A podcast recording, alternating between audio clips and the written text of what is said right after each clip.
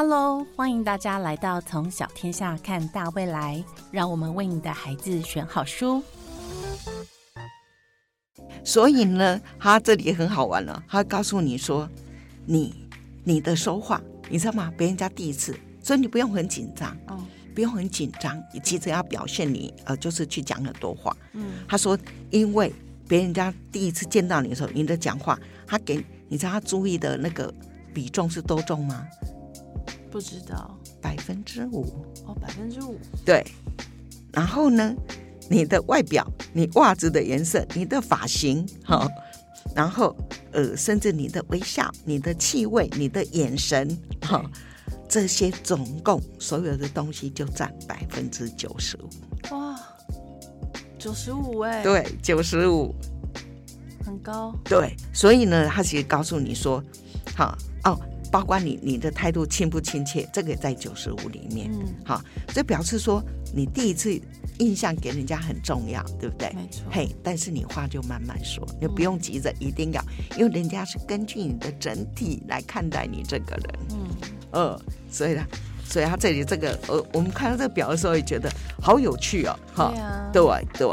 然后，他其实就是用很漫画的情境，然后来告诉你哈。对。告诉你，然后他告诉你，就是说，其实呢。你在什么时候应该保持跟别人家的完美的距离？嗯，好，譬如说，你其实不用太近，然后也不用太远，对，好，然后你你可以给人家一个适当的感觉，哈，譬如说陌生人，我们可能就客客气气，对不对？然后如果朋友，哦，就是因为是好朋友嘛，对不对？你可以没有距离，哈，然后他，这里还有很好笑。当你没有刷牙的时候，你就跟人家保持一个 没错，要想到是是是是，嘿，然后呢，哈，如果是害羞的人，其实你可以主动亲近他，距离可以近一点，然后如果是你的头号敌人，远一点没关系，没错，所以这其实也都是某一种层面在提醒我们要去了解我们自己。对，没错，没错，你去了解你自己，然后，呃，你可能就是要看待你的对象，是对，对，嘿。这本书总编辑有建议说是，呃，试读年龄是几岁开始吗？呃，我是觉得三年级以上，其实包括成人，我觉得成人完全成人，对，完全可以，而且还有就用一个，有时候用一个比较幽默有趣的方式，然后再讲人跟人之间的距离跟沟通。事实上，我我觉得很多大人也真的有这方面的障碍，因为我们小时候没有教啦。对，真的是这样，也没有教，没有教，没有教。我们常常都是出社会之后在那边学。自己在那边想，然后看很多书，但这本书我觉得它就是非常入门。然后小朋友其实，其实我自己感觉，如果是亲子共读的话，很小就可以读了耶。对，甚至可能幼稚园就可以学，开始学一些比较简单的概念。是是，然后他比如说我们现在因为疫情的关系嘛，对不对？我们常常就。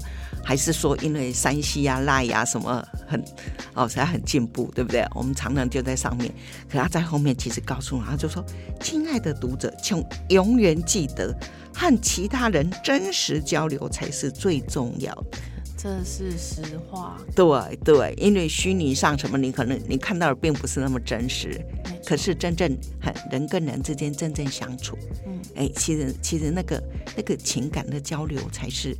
最真实的，对，因为我们可以看刚刚提到那百分之九十，对对对，没错没错，表情，他的表情，他的什么肢体动作，对啊，里面有提到哦，肢体动作也是沟通的一种。这本书其实就是是是是没错，让我们去看我们自己可以发展什么样的个人魅力。对对。是，真的是这样哦。我们有同事读完了以后，他就觉得，哎呀，即使是我这个成人，我会自己也觉得很受用。我也这么觉得。对对，而且 而且我觉得很有趣啦，就是说，因为法国人做这样的题材，对，这个好。对，然后就给我们也是那种 感觉，就是耳目一新。真的。对，不管是一个版型，然后表现形式，包括他呃用这样子呃这样的方式来表现，哎，这个沟通这样的一个议题，其实是让人家非常惊艳。我觉得大家真的可以上网搜寻“好好说话”，到哪都是人气王。对，啊，这你们一定会很喜欢，因为这本书真的好可爱。对，真的非常可爱，非常不一样。那接下来要请总编辑帮我们介绍的是《西游记》。哎，好，我们来看一下《西游记》。没错，《西游记》是大家都非常熟悉的中国的神话。对，没错，哈，就是啊。其实，如果说我们来讲来看那个呃中国的一些啊所谓的经典文学，对不对？对。那真正可以适合小朋友来阅读的，我觉得是《西游记》。嗯，我觉得《西游记》好好看。对，而且因为它想象空间很大。真的，而且里面每个角色好好有特色哦，好多分别代表不同的呃特质。对。它其实真的就是，而且是小朋友真正会喜欢的。是喜欢，因为它就是有点像去冒险。对对，然后斩妖除魔。是，好，他想象空间很大。有时候我们会开玩笑，就是说，呃，你看西方的西方的那个巫婆啊，她也必须必须有扫把什么这样，哈，她才能飞，对不对？对。可是我们的孙悟空是驾着筋斗云。对。而且一翻。就是很很很远很远，十万八千里，对不对？然后呢，好啊，现在那个变身术，对不对？哦，你可以变出什么，变成什么，对不对？可是这个孙悟空拔一根猴毛，哇，一吹，对，七十二变，而且拔一根猴毛就可以，就可以，就可以吹出很多很多的分身，真的。对，所以我们的魔法是不是更厉害？很棒啊！我觉得《西游记》里面它真的有很多非常非常呃，让人就是。很迷人呢，对，而且我觉得它就是一个，呃，因为是它就是一个经典，而且变得是一个我们华人世界不管，其实今天不管你有没有读过书，对，对不对？然后因为可能以前没读书的人，他还。啊，透过戏曲广播，其实对孙悟空就非常非常熟悉，嗯，所以它变成就是一个我们一个素养，对不对？没错，就好像在我们的文化 DNA 里面。对对，嘿，那如果你去读它，其实你会发现，哇，里面其实是更好玩的。对，嘿，那呃，因为这样一部经典，几乎人人都知道了。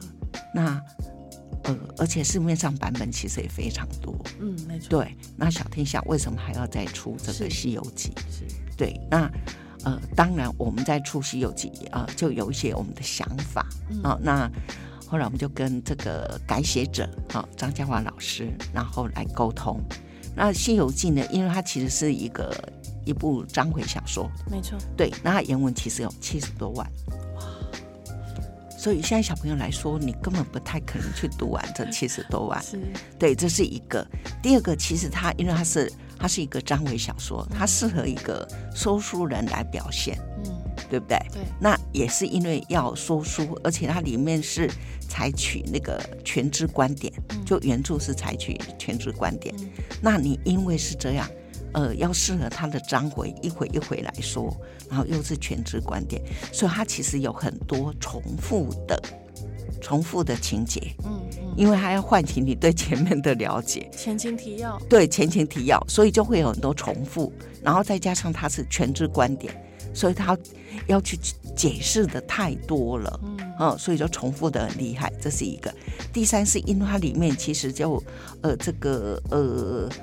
呃，孙悟空啊，哈，然后猪八戒啊，沙悟净啊，他们要护送唐唐三藏去取经嘛。那这一路上西经取经的路上，其实就碰到很多妖魔鬼怪，对不对？那当然就少不少不了那个打斗的场面。对。那有时候你会发现，这打斗的场面其实还蛮血腥暴力的。没错。对，所以呢，也是因为这样，我们就是呃，请张家婉老师在改写这个过程里面呢。就是把这样的重复，然后比较暴力的，然后就把它，呃，尽量能够把它呃简略或是删除，嗯，用比较呃轻巧的文字把它带过，这是一个。另外还有一个就是说，呃，因为以前呢，它是一个呃呃以前的作品，好，那其实他们因为是收书人，所以他们有时候在一些。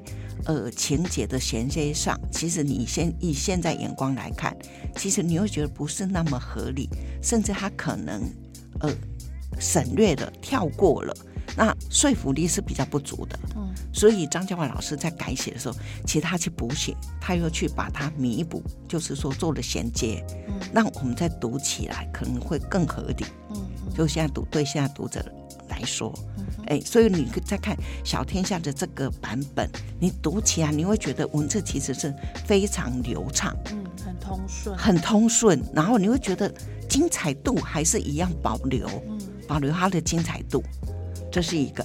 另外呢，我们在哎在这个版面设计的时候，你会发现其实我们在每我们把它当做就是一出戏来看，对对，你会发现哎在这个前情提要的时候。嘿，我们会在前面会讲这个今日戏嘛，嗯，嘿，那你会觉得哦，原来我是在看一出戏，哈，然后后面有精彩预告，嗯，对，然后告诉你哦，这个今天的这次这出戏呢，领衔主演的是谁？嗯，因为在《西游记》里面有太多角色了，是。对，所以我们就告诉你哦，在在这个第几第。今天戏码是第几话？好，就第几出。然后这是谁？好，那比如说怪女婿猪八戒，这是在第九话里面。嗯。然后领衔主演的就是猪八戒、孙悟空、唐三藏，还有高太公。嗯。因为猪八戒要娶的是高太公的女儿。是。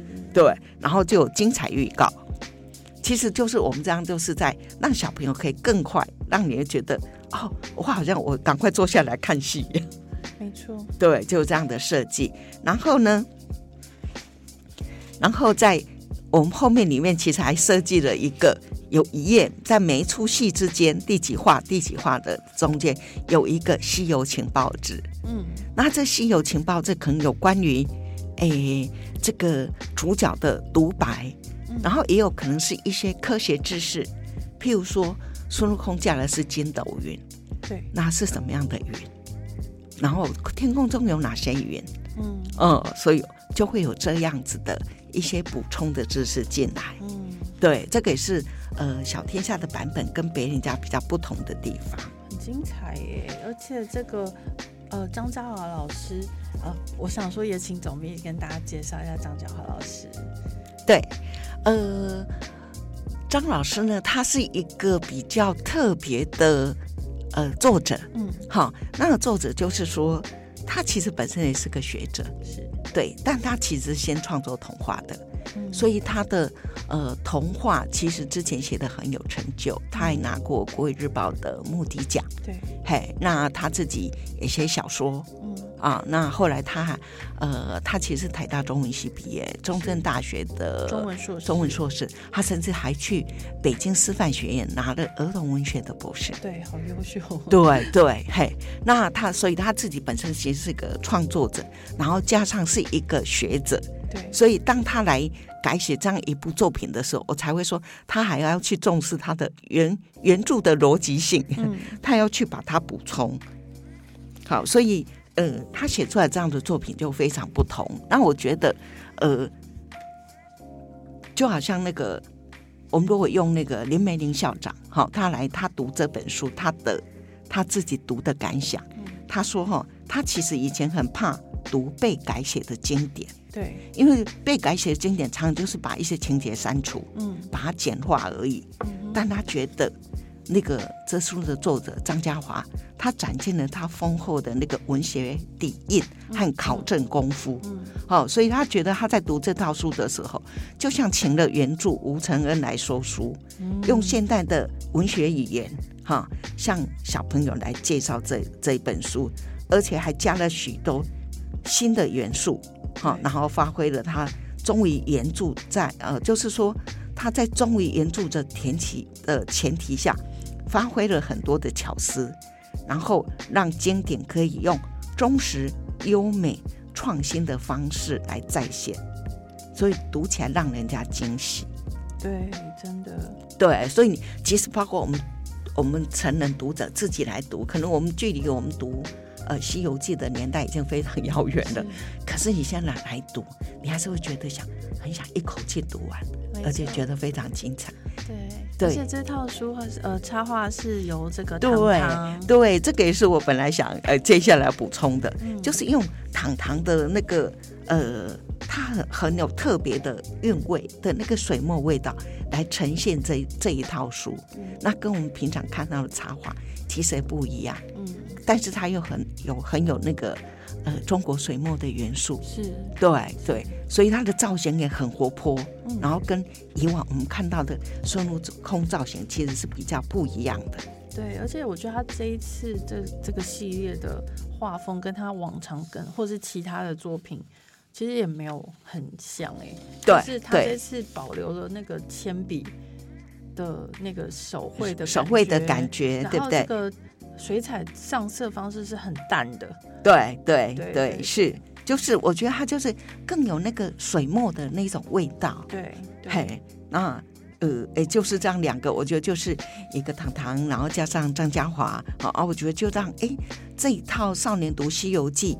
哎，就会呈现一个很不一样的氛围。嗯，对，可能跟你过往你在哎看这套书的时候，那个感觉是呃非常不同的。好棒的一个套书哦！这是归类在小天下有一套叫做少年读，嗯，对的系列里面。那是这一次《西游记》一共有三本哦。就是一二三集，对，所以呃，就是一定是一起买啦。对对，没错，是它就是一起对，但是你其实就可以用，因为就像我们刚刚说的，它里面其实就是类似一出一出的戏，那小朋友可以其实可以一出一出一出的读。不过我想刚开始可能一出一出的读，后来可能就迫不及待，很想赶快把它全部看完。我也是这么想哎，而且这个。呃，子标题就很吸引人。第一集是齐天大圣孙悟空嘛，我想大家对这个角色就是有非常非常多的嗯想象，啊，想要了解，对不对？对，然后然后因为他之前真的闯祸闯的很多，就是大家印象中就是他这边大闹天宫，大闹天宫啊，去偷，对，然后去去偷仙桃嘛，对不对？嘿，然后大闹龙宫嘛，对，对对。那接下来第二本叫《从风到火的考验》，对，我就有点意象喽，对，抽象的感觉。是是是，因为你看他，他其实要去保护那个唐三藏，对不对？对他也受很多考验啊，尤其是你看他带着那个紧箍紧箍棒，对不对？然后这个三藏只要看他不顺眼就念了，对不对？所以他其实要经受很多的考验。对。然后再来第三集就是降妖伏魔取真经，哇，这一听就觉得超精彩，因为就会有很多妖魔鬼鬼怪，对，然后怎么去克服，对，然后他们一行人要怎么样呢？到这个西天取经，对，我觉得真的非常赞，小朋友一定读了会觉得哇，中国经典文学原来这么好玩，对对，那我觉得呃，那个张。就是改写者张家华老师，他给这个，他觉得呢，为什么要去取经？对，对他其实他觉得这一趟其实是对自己的一趟历练。嗯，我觉得他有点像内在历程啊。对对对，没错。这个。男孩长成男人，或者是女孩长成女人，这种英雄之旅，对对，他觉得他觉得啦，哈，阿杰说，是菩萨是妖精，都是在一念之间。哇，你看这个就是小朋友，他可以读非常多经。我想第一次读，他们可能是觉得情节非常精彩，对，可能第二次、第三次、第四次、第五次读，都会有不同的。体悟，随着他们的年纪跟他们人生遭遇到的一些问题，是是，所以他的这这个计划就是给少年以上嘛。对对，大概我想三年级以上。嗯嗯，对，只要他如果识字的能力很不错，对，就可以就可以读了。对，我觉得这一套非常精彩，应该是必收的经典呐。是是，而且我觉得最主要是呃，就是这两者结合，真的就。做出了一个一个高度，没错，而且排版好舒服，对，排版很舒服，因为字多，插图插图也很舒服。对，我觉得字多的东西就是排版真的超重要。对，没错，不要有太重的压力，对，不然会读不完。是是，所以我觉得这一套就是整个企划都做的非常棒。对对，那接下来总编辑又要带给我们什么样的好书啊？我们。我们读了这么多书了，对不对？对呀。好，我们来吃一下美食好了。好，是带了什么好吃的？哎，是用点心学校啊，是这个很受欢迎的用点心学校系列的新书。是，而且因为他这一次已经来到了第十四集。哇，第十四集了耶！对，好，那个其实我们知道，要要写作一套套书真的不容易，非常困，非常困难哈。那他可以到十四集，这这这说明两件事。嗯，一件事是。他非常受欢迎，是的，才能够有这么长的寿命。寿命哈，另外一个是表示，哎，作者也很能写，超级对，才能够有这么多故事，然后到第第十四集还存活的不错。对，对，那我觉得，呃，这本书的这套书的作者啊，其实就是林哲章。对，林哲章老师。对，那林哲章老师呢，其实他是一个。呃，我觉得他是一个有很多点子的人。那可能很多小朋友在学校里面呢，呃，很有可能也都见过他。嗯，因为他因为这套书超级受小朋友欢迎，到处去演讲。对，学校常常就把他优先列为宇宙家有约的对象。对对，所以他其实也到过很多学校，哎，去跟小朋友见过面哈。那如果跟跟哲章老师见过面的小读者，可能都对他就是就觉得哇，天哪，他怎么这么能掰呢？我觉得作家都有这样的特色，就是他们真的是呃，从生活中很多微小的事情。对，出发对，是是是。那我觉得，因为他他这个呃用点心学校，其实它里面的点心就是在台湾我们生活中里面常常就能够看到的一些点心。对，那我觉得他最厉害就是说，他不断在与时俱进。嗯，对。譬如说，他这第十四本，你知道它叫做什么吗？叫做美食送美味送到家。对，美美食。送到家，嘿，美食送到家，那我美食送到家会让你想到什么？那个熊猫还有 Uber Eats，是啊，就是它，所以它你看，它是不是非常与时俱进？超级对呀，那因为疫情的关系啊，对不对？这呃外点外卖，对不对？对，点外送有这个经验，都有这个经验啊，我们大概几乎都知道了。好，那这些美食怎么送到家呢？你你呃，盛礼你你点过外卖吧？常常。那通常是什么人帮你送来的？就是外送员。对啊，他们是怎么来的？骑摩托车。骑摩托车，对不对？啊，你有有啊有碰的碰过那个呃开汽车来的吗？没有哎。现在也有。现在也有吗？嗯嗯，尤其是如果你是。中餐你要希望吃的是一顿，而不是那么一碗。对，就是有。对对对对对对对对对，是。还有呢？嗯，然后有的是店里的人直接骑摩托车骑摩托车送来的，对不对？我还在路上看过那个骑那个小黄小小黄哦，小小黄，嘿，就是微笑单车的，骑脚踏车，对。骑脚踏车啊，当然也看过那个骑电动脚踏车的，有有有电动脚踏车，然后骑小小黄的，我都想说，哇，他很辛苦吧？很辛苦，你要一直踩，一直踩，而且那个小小黄一小时要钱的耶。哦，对他好像半小时以上就要收钱了。对对，前半小时五块钱，哦，后面后面再半小时就十块钱。哇。对啊，所以你看这样是不是很辛苦？嗯，很辛苦哎。对对，然后呢，在这这张在这次的这个美食送到家里面，其实他们就是开始了，因为用点心学校也要想啊，哎，那现在顾客都不上门啊，那怎么样保持最美味的状态，然后可以送到家里？对，这是真的要动动脑。对，所以呢，他们先办了一个一个竞赛，嗯嗯，谁最先送去？谁就赢了吗？对，然后好，但是你要怎么评分？是最快吗？我觉得评分标准好像很多哎。对，所以他这里面就他们先办了一个竞赛，所以有汽车，嗯，好，然后呢还有机车，你刚刚说的有机车，对不对？对，还有呃摩托车，嗯，对，好，然后。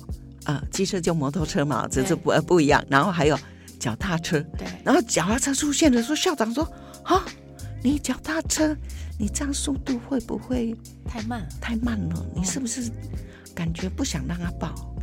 然后这个汽这个脚踏车就说：“校长，你别小看我哦，我曾经在三秒钟里面一下子就超越十几部汽车。”哇，因为塞车啊，脚踏车反而快。对对，然后他们就想说：“哦，好，既然你真的可以这么飞速，那就让你抱吧。”哦，好。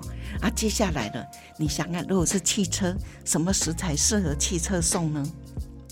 嗯，汤汤水水啊，而且它速度要最快，对不对？其实，而且不要日晒雨淋。对，然后可是汽车要找地方停车反而很麻烦哎。对，但是他他就选了冰淇淋啊。对，另外还有哦，还有那个我们刚说的那个摩托车，对不对？那摩托车也有重机，也有普通的摩托车，还有电动脚，还有电动车，对不对？啊，还有电动脚踏车，对不对？好，然后我们就各自就。就去送了，对不对？然后回来，大家都当然就是你还要看呐，还要给那个那个消费者要给你的打的分数，对，好评度，对不对？对，嘿，那最后就好。然后脚踏车呢，果然它是速度最慢的哦，因为路上可能在修路，对不对？可能凹凸不平，对不对？然后哇，有各种状况，嗯，所以呢，它最慢。真的最慢，但是呢，他选的东西是什么呢？是豆花，是布丁哦。因为这些就是最后有人有人点，那没人送嘛，就只好他去送了。所以他果然最慢，然后让那个点布丁的妈妈非常不开心，因为她小孩嘴破，然后就只能吃这些东西，就没有刺激性的。啊，其他都被人家送走了，这样。这张老师真的写的非常生活化，哎，是是。然后最后回来，然后打分数哦，要要看要颁奖给谁嘛？好，最后呢，好给汽车最快，可是汽车呢，它违停，就像你刚说的，他吃了一张罚单，因为找不到停车位。对对，好，接下来摩托车呢？摩托车因为它它超速了。很容易，很容易所以他还吃了一张罚单。嗯，然后最后那个电动摩托车呢？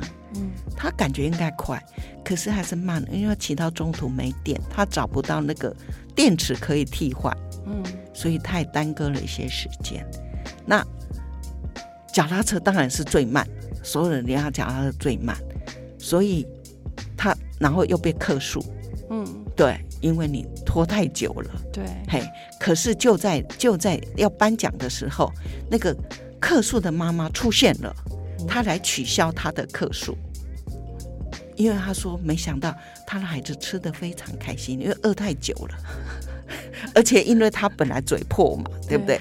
吃的那些他非常开心，然后心情很好，而且呢，因为吃了又补充到能量，嗯，恢复很快，所以他来取消他的克数。所以后来反而脚踏车赢了。哇，这就是呃，其实，在这些角色的安排里面，又给我们一个反差。对，而且又很有逻辑性，对不对？对。好，所以呢，呃，当当然，在这本故事里面，其实它总共有好几个故事，啊，总共有六篇故事。对。啊，就在第十四十四集里面，然后最后一个故事呢，其实他又回到了那个，因为他们觉得第一次还是有人很不服气呀。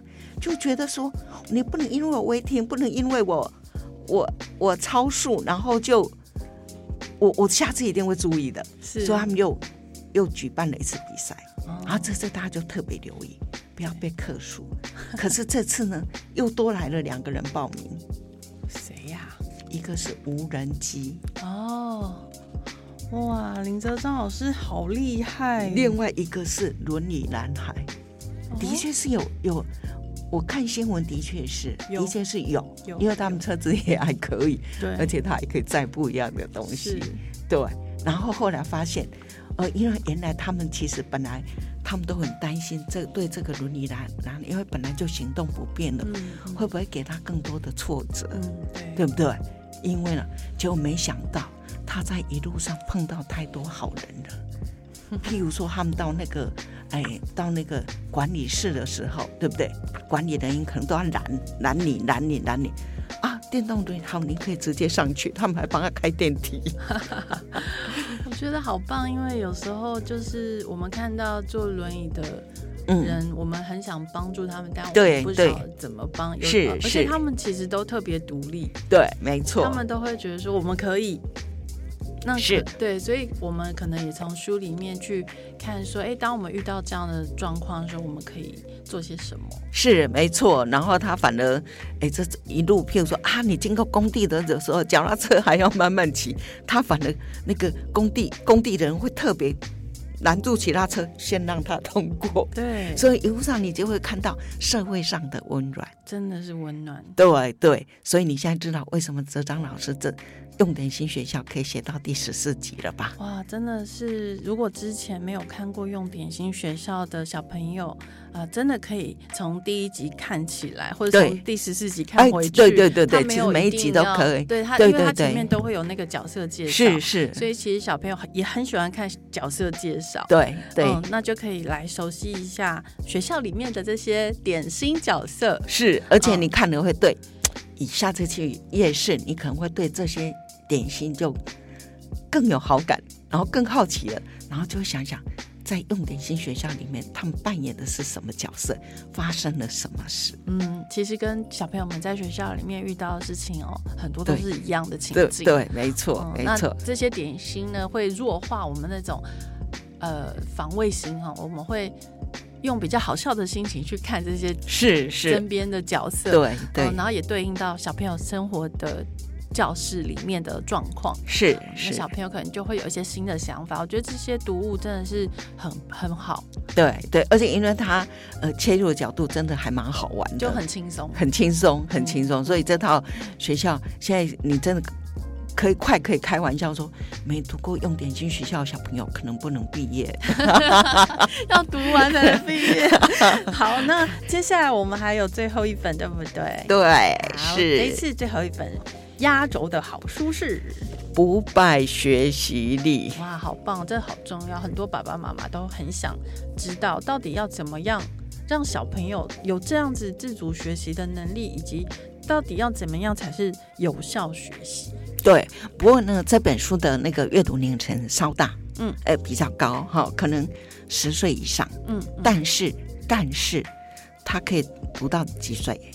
无限大，对，像我这个年龄也很适合。对，我自己都还觉得，哎，受用蛮大的。对，因为呃，可能我们一直觉得，我们从小到大学习，我还需要学习力吗？需要啊。对啊，因为这我们人。现在还强调终身学习，对不对？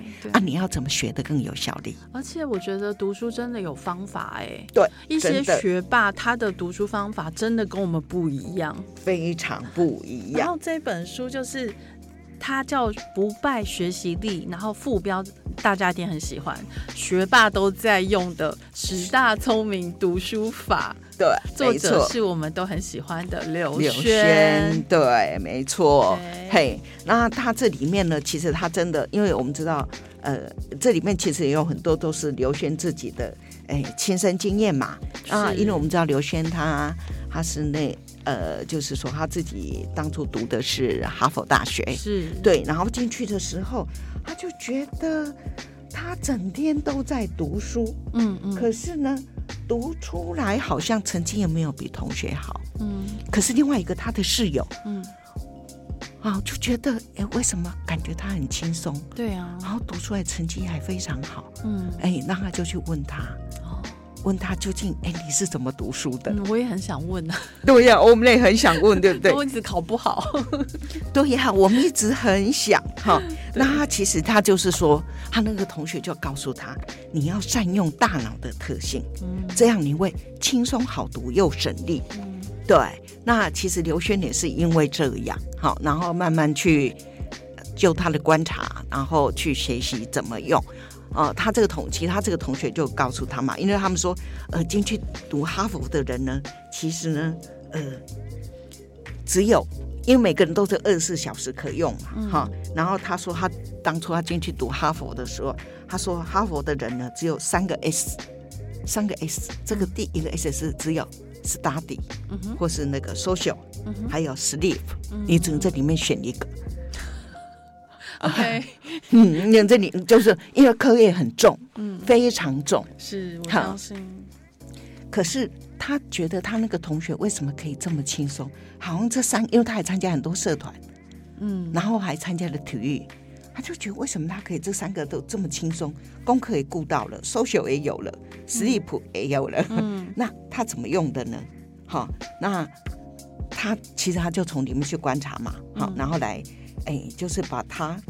这个哈佛学霸常用的读书方法，好，然后结合刘刘轩自己，因为他是读心理学的，对，好，然后脑科学、教育学，好，那他就归出了十大学习面向，好，然后教导就是说，你怎么可以，只要你学学到这些学习诀窍，其实常常可以事半功倍，嗯哼，对，那这本。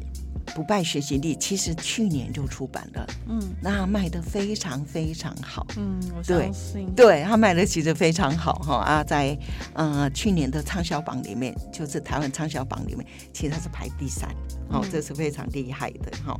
那呃，所以在也是因为它这么受欢迎，所以在今年啊，哎，我们就特别推出了呃烫金版。那除了收入刘轩给读者的鼓励以外，其实还特别附赠了刘轩为读者设计的学习学习日记。嗯，好，那把书中的学习秘籍啦，那用笔记本的形式，好，那希望孩子可以直接应用在学习上。那这本书都好用呢？呃，其实我我自己在这里又做了一个一个 memo 哈，譬如说，我就很想来试试看。对。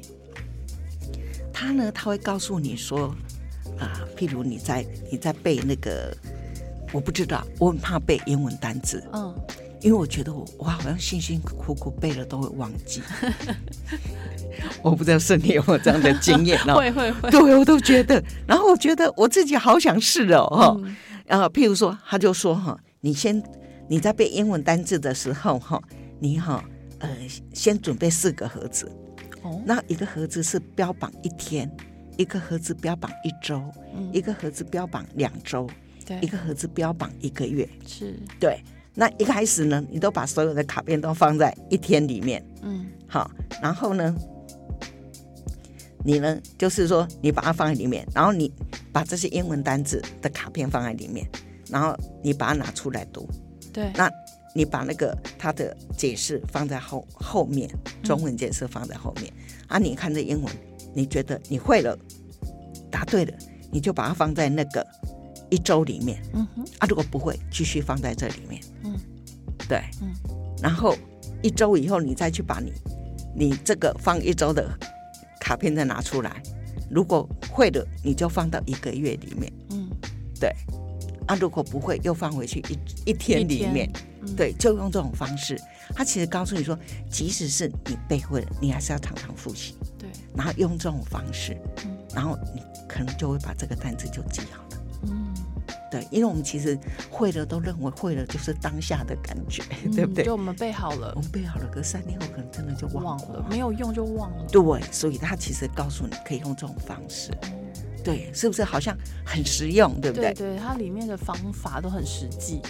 对，很实际哈。然后，譬如说，他另外还告诉你哦，你怎么样子加强自己的学习动机？嗯，嘿，他可能你可以先用完成小目标，然后来建立你自己的自信心。嗯，因为我会嘛。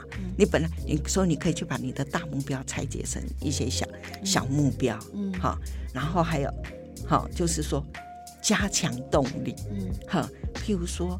每天要睡前呐，哈，来把每天要做的事，嗯，啊，把它写下来，好，然后每天睡前哦，你把它写下你明天要做的几件大事，然后开头都要写成我想要，嗯，我想要跟我得要是不是不一样？对，一个是我自主，我自主的，对不对？对，所以他譬如说我想要背第三章的重点。好，我想要做完一份英文考卷。嗯，我想要整理过去三天的课堂笔记。嗯，我想要。嗯，对。然后你当，这是因为你自己想要的，你那个学习动机就会强化很多。嗯哼。啊，你就是这就变得非常切实。嗯，嘿，因为是我想要。你觉得我不是在骗我自己？自我催眠？又不是自我催眠。嘿，所以呢，这个这本书里面，其实它里面就会有告诉你怎么可以强化自己的学习效果跟学习能力。好，所以它里面其实会分成，呃，就是从锻炼十大、十大、十大的呃学习力来开始，譬如说记忆力啦、笔记力啦，告诉你做笔记。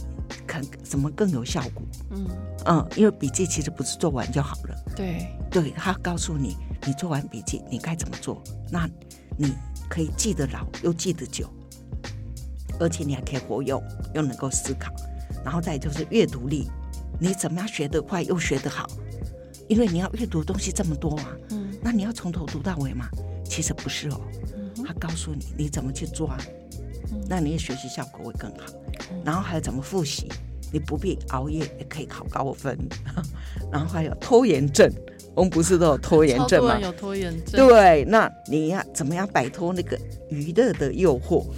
追剧。对对，然后你可以高效率不拖延，还有专注力。嗯，不用靠意志力就能够专心又好，哈，能够专心啊，又不用耗神。嗯，还有时间管理。对对。然后情绪管理是好，你怎么大脑清仓，摆脱负面情绪？嗯哼，还有再就是说恒毅力跟好，你怎么样子成长型思维？哇，这本书真的是感觉可以改变一个人的一生呢。